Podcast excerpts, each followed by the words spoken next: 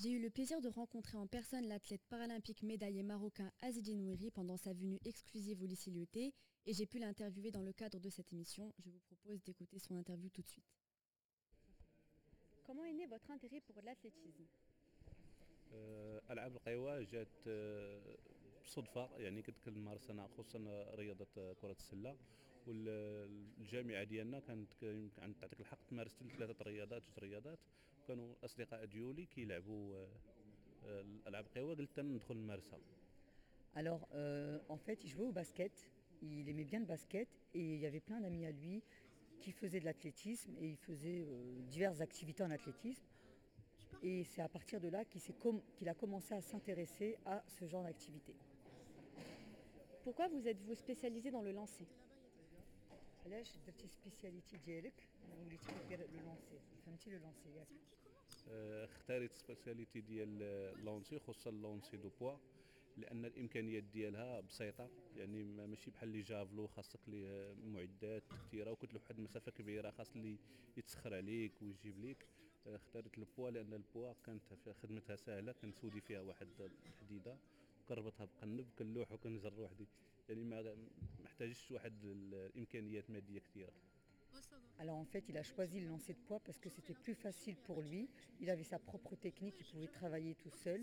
Il attachait le poids avec une corde, donc il le lançait et il le tirait vers lui à chaque fois pour, pour euh, bah, faire revenir justement son poids et pour le renvoyer. Donc il pouvait travailler tout seul, il avait besoin de personne. Euh, comment étaient aménagés vos entraînements?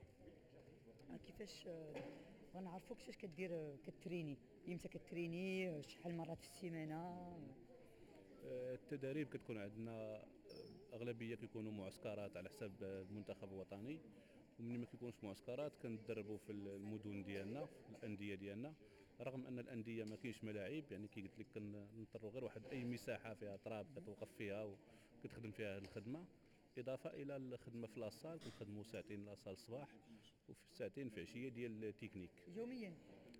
يوميا إلا السبت نص نهار والحد روبو Alors ils s'entraînent tous les jours, de 4 à raison de 4 heures par jour, 2 heures le matin en salle et 2 heures après directement sur l'activité euh, du lancer de poids tous les jours sauf le, week-end. Si vous deviez choisir un moment fort dans votre carrière, ce serait lequel? Alors, euh,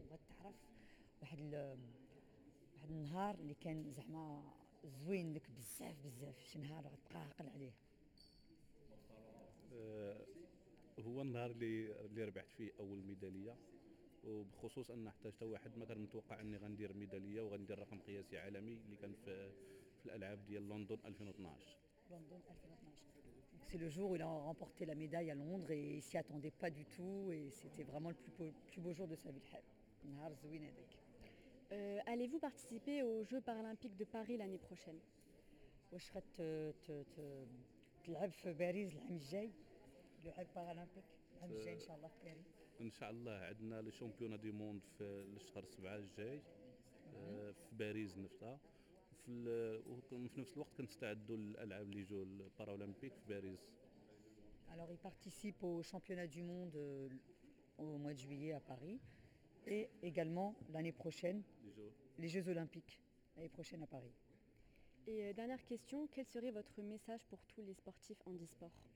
بغيت آه، تشرح لينا تخلي تخلي شي شي حاجة للناس زعما الناس اللي كيديروا هادشي بحالك آه، اش تقدر تقول لهم باش يقدروا ينجحوا يمشيو بعيد زعما يديروا هاد لا براتيك ديال ديال السبور باش تش- تشجع لينا الناس اش تقول لهم؟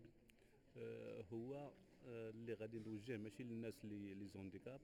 آه، كنوجه هنايا الاهتمام هو الإعلام لأن الإعلام اللي عطانا واحد الاهتمام. الناس اللي كي باقي مخبين ولادهم كاينين وليدات اللي يقدروا يديروا الرياضه الا عطى الاعلام شافوا الناس كيديروا سبور غيخرجوا ولادهم يديروا سبور هذا هو الميساج اللي خصو يوصل Alors le message qu'il veut transmettre, c'est c'est pour, déjà pour tout le monde, handicapé ou pas handicapé. Donc pour aller faire du sport, motiver les- vos enfants à aller faire du sport. Et aussi pour les enfants, bien évidemment, qui ont un handicap. Parce que c'est vrai que on- les parents ont tendance plutôt à cacher leurs enfants. et voilà, le message qu'il veut donner, c'est allez-y, allez-y, euh, avec, ou sans handicap, euh, tout le monde peut y arriver. Voilà.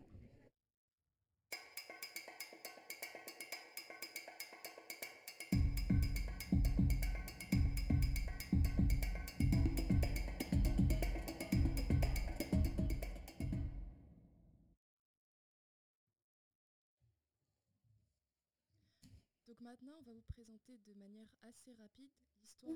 pas. Donc maintenant, on va vous présenter de manière assez rapide l'histoire du paralympisme. Euh, pour commencer, nous allons commencer par une définition rapide du paralympisme qui, qui peut être considérée comme une compétition sportive réservée aux personnes en situation de handicap. Aussi, on aimerait préciser que le préfixe para du mot paralympisme ne fait pas référence à un handicap, mais au fait que ces Jeux se déroulent en parallèle des Jeux olympiques. L'histoire du paralympisme commence en 1948 grâce au neurologue allemand Sir Ludwig Gutmann. Ce médecin cherche à accélérer le rétablissement de ses patients paraplégiques, et la plupart sont des vétérans de la Seconde Guerre mondiale. L'idée d'organiser des épreuves sportives réservées aux personnes handicapées lui vient au moment où les Jeux olympiques ont lieu à Londres. Ces Jeux, qu'on appelle aujourd'hui paralympiques, étaient autrefois appelés les Jeux internationaux de Stoke-Mandeville.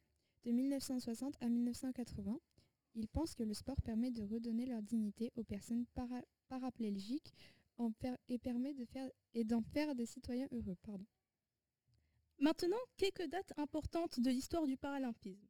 En 1954, les Jeux internationaux de Stoke-Mandeville ont lieu et la compétition compte 14 nations. En 1960, euh, malgré leur nom officiel de Jeux internationaux de Stoke-Mandeville, cette neuvième édition de la compétition qui a lieu à Rome est considérée comme la première des Jeux paralympiques. 23 nations y participent et 400 athlètes en fauteuil roulant s'affrontent dans 8 sports différents. Le para-athlétisme, le basket fauteuil, la para-natation, le para-tennis de table, le para-tir à l'arc, le billard, l'escrime fauteuil et le dart cherry, qui est un mélange de tir à l'arc et de fléchettes. Huit ans plus tard, des athlètes amputés et ayant un handicap visuel ont enfin le droit de participer à la compétition. Euh, en 1980, ce sont des athlètes atteints d'une infirmité cérébrale qui obtiennent ce droit. En 1988, donc huit ans plus tard, pour la première fois, les Jeux paralympiques ont lieu sur les mêmes sites que les Jeux olympiques, à Séoul, en Corée du Sud. En 2000, lors de l'édition des Jeux paralympiques à Sydney, les femmes ont pour la première fois le droit de participer à l'épreuve aux compétitions de para-haltérophiles. En 2004, lors de l'édition à Athènes, le symbole du mouvement paralympique est dévoilé. Ce sont les agitos. Le mot agito signifie en latin je bouge. C'est un symbole de mouvement en forme de croissant asymétrique. D'après le comité international paralympique, ce, que ce, logo, symbolise, c'est de permettre aux athlètes paralympiques d'atteindre l'excellence sportive, d'inspirer et d'exciter le monde. Enfin, pour revenir aux origines du paralympisme, lors de l'édition de 2012 à Londres, 2,7 millions de tickets sont vendus et une, médiatisation sans précédent est organisée. Euh, les athlètes.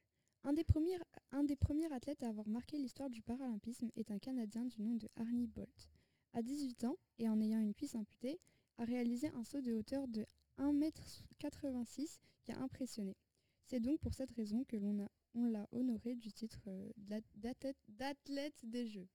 Un autre athlète français du nom de Mustapha Badid, a marqué les esprits. En effet, il a participé à une démonstration du 1500 mètres durant les Jeux olympiques de 1988, et ce, en fauteuil roulant. Enfin, une sportive française du nom de Grace Wembula, qui a 5 ans lorsque son immeuble, brûle et qui en a gardé des séquelles à vie, découvre le basket fauteuil à l'âge de 5 ans en centre de rééducation. Plus tard, elle entre au pôle France Jeunes Handisport de Talence, puis participe au championnat d'Europe et enfin aux Jeux paralympiques de Rio en 2016. Vous écoutez Radio Lyoté.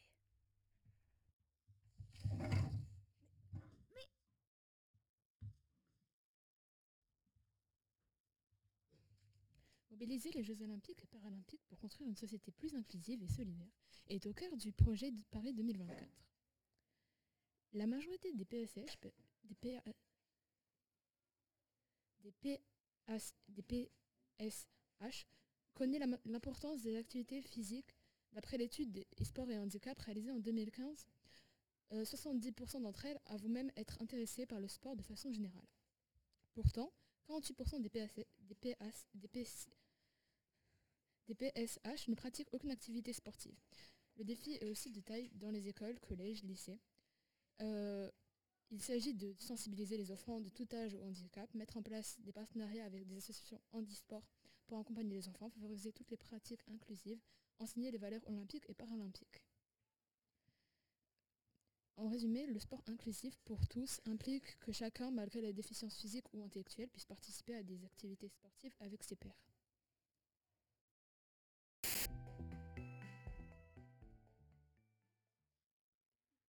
Compte de ta situation, est-ce que tu es capable de faire du sport? Je suis incapable de pratiquer du sport puisque je ne supporte pas les mouvements brutaux. Et est-ce que tu pourrais éventuellement nous expliquer les raisons qui t'empêchent de pratiquer une activité physique? Il y a 4 ans maintenant, j'ai été diagnostiquée d'un cancer de sang. J'ai été sous chimiothérapie, sous chimiothérapie et cortisone pendant une longue durée. C'était un traitement très lourd qui a eu des conséquences sur mes articulations. Aujourd'hui, je souffre d'ostéonécrose et l'ostéonécrose, c'est la mort anormale et prématurée d'un tissu osseux en raison d'un défaut de vascularisation intra-osseuse. Donc je souffre d'ostéonécrose au niveau des épaules, au niveau des genoux, des chevilles et euh, j'en souffrais également au niveau des hanches. Mais on m'a opéré pour une pose de prothèse bilatérale de la hanche pour euh, une meilleure qualité de vie. Et est-ce que le lycée a été réceptif à ta situation? Euh, juste avant la rentrée scolaire en septembre, on a contacté la vie scolaire et l'infirmerie du lycée pour leur expliquer mon cas. Ils ont tout de suite été réceptifs, je les ai rencontrés avec l'infirmière et euh, on leur a fait part de mon dossier médical. Donc est-ce que tu bénéficies d'aménagements particuliers au sein de l'établissement? Oui, j'ai accès à l'ascenseur quand j'ai des cours à l'étage, mais sinon les salles dans lesquelles j'ai cours sont principalement au rez-de-chaussée. Et euh, comment euh, vis-tu le fait de ne pas pouvoir participer au cours de sport ou de ne pas pouvoir en faire en général? C'était assez dur d'accepter le, le fait de ne plus avoir la même force physique et de ne plus pouvoir faire du sport. Euh, mon mode de vie a complètement changé. Quand on m'a diagnostiqué l'ostéonécrose, il fallait tout de suite faire une décharge de la hanche sur une chaise roulante puisque les douleurs augmentaient et j'arrivais plus du tout à marcher. J'ai dû arrêter la danse et euh, activités sportives parce que mon état ne, ne le permettait plus. Bien sûr que le sport me manque, mais je suis reconnaissante de pouvoir être autonome, de pouvoir marcher et il faut voir le bon côté des choses. Je finis deux heures plus tôt le, le jeudi. Et euh, pour finir, euh, de quoi aurais-tu besoin pour te sentir mieux par rapport à ça? L'ostéonécrose, ça reste une maladie chronique. Mis à part les, euh, des thérapies anti- antidouleurs, du courage, de la patience et euh, de la confiance en moi, ou même un miracle, je pense que rien ne pourrait m'aider euh, à me sentir mieux.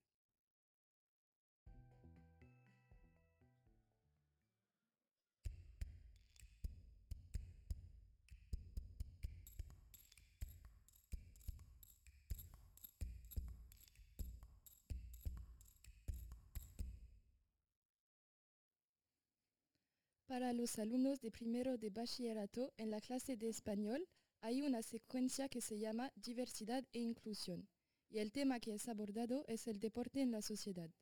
Hoy el tema de nuestro programa especial es el paralimpi- paralimpismo y aquí tenemos a la, profesora de español, la señora Salas, para hablar de esta secuencia. Hola, ¿cómo está? Bien, gracias, Alia. Encantada de estar aquí contigo. En su, en su opinión, ¿por qué piensa que esta secuencia es interesante? En clase de español, cuando tratamos el tema de diversidad e inclusión, hablamos de discapacidad relacionándola con el deporte. El objetivo de esta secuencia es que los alumnos entiendan el deporte como algo más que un ejercicio físico, algo más que simple diversión, que entiendan los valores que representa el deporte, valores como el compañerismo, el esfuerzo, la disciplina, la equidad, la igualdad y, como no, la inclusión. Se trata de preguntarse qué puede aportar el deporte, cómo puede ayudar el deporte a uno mismo y en qué medida el deporte permite incluir a personas con discapacidad. ¿Piensa que el deporte puede cambiar la mirada de la sociedad sobre las personas con discapacidad? Sí, totalmente. Em, en clase, durante esta secuencia sobre el deporte, estudiamos varios documentos y mm, uno de los cuales es el testimonio mm, del recorrido de una nadadora paralímpica que se llama Teresa Perales. Esa joven se quedó tras un accidente sin el uso de sus piernas a la edad de 19 años. Em, vemos como esa chica en silla de ruedas llega a ser campeona mundial con 26 medallas en cinco Juegos Paralímpicos. ¿Y cómo lo consiguió? Pues lo consiguió pasando por muchísimas etapas, desde la desesperación, la desgracia, la tristeza, eh, mucho miedo, em, la aceptación, el sufrimiento y eh, también esperanza hasta llegar al punto máximo que es la superación de sí misma. Pero para ello ha tenido que luchar y hacer muchísimos sacrificios.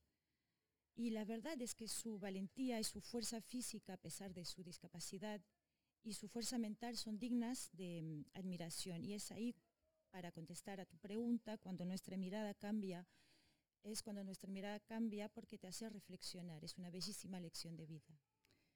¿Y cuáles son los otros deportistas paralímpicos que conoce? Hay muchos deportistas conocidos porque hicieron historia, eh, algunos ya retirados, pero otros aún en activo. Yo recuerdo a Richard Oribe, un deportista con mucho mérito. Eh, fue un nadador con parálisis eh, cerebral que consiguió 16 medallas también paralímpicas. Em, también eh, una, una, chica, una chica sí porque era muy joven, María Teresa Herreras, quien fue la única mujer deportista en los Juegos Paralímpicos de Toronto en 1976. Solo tenía 14 años y ganó también muchas medallas. Y también podemos hablar, que es un caso también un poco extraordinario, es Sebastián Rodríguez, quien tiene una historia, como le decía, fuera de lo normal, porque en los años 80 pertenecía a un grupo terrorista y participó en varios atentados, incluidos ataques con explosivos. Fue arrestado y condenado a 103 años de prisión. En prisión, en 1990 hizo una huelga de hambre durante más de 400 días que le causaría graves problemas de salud hasta perder la movilidad de sus piernas. Una vez discapacitado, ya discapacitado, obtuvo libertad provisional en 1994 y, cuando comienza y es cuando comenzó su carrera deportiva hasta llegar a los Juegos Paralímpicos y ganar 16 medallas. Ya en este caso ya no solo estamos hablando de inclusión, sino también estamos hablando de reinserción social. Y por fin, ¿en qué la práctica de un deporte puede ayudar a superar una, situación de discapacidad y generalmente a superarse a sí mismo? Eh, durante la secuencia vemos cómo el deporte puede ayudar a una persona a salir, adelante, superar obstáculos, fijarse objetivos, cumplir sueños, superarse a sí mismo, como es el caso de Teresa Perales, o reinsertarse en la sociedad, como el caso de Sebastián Rodríguez. El deporte es un medio, no es la solución. Se necesita em, motivación, determinación, valor, pasión, sacrificios y mucho trabajo. Gracias. Gracias a ti.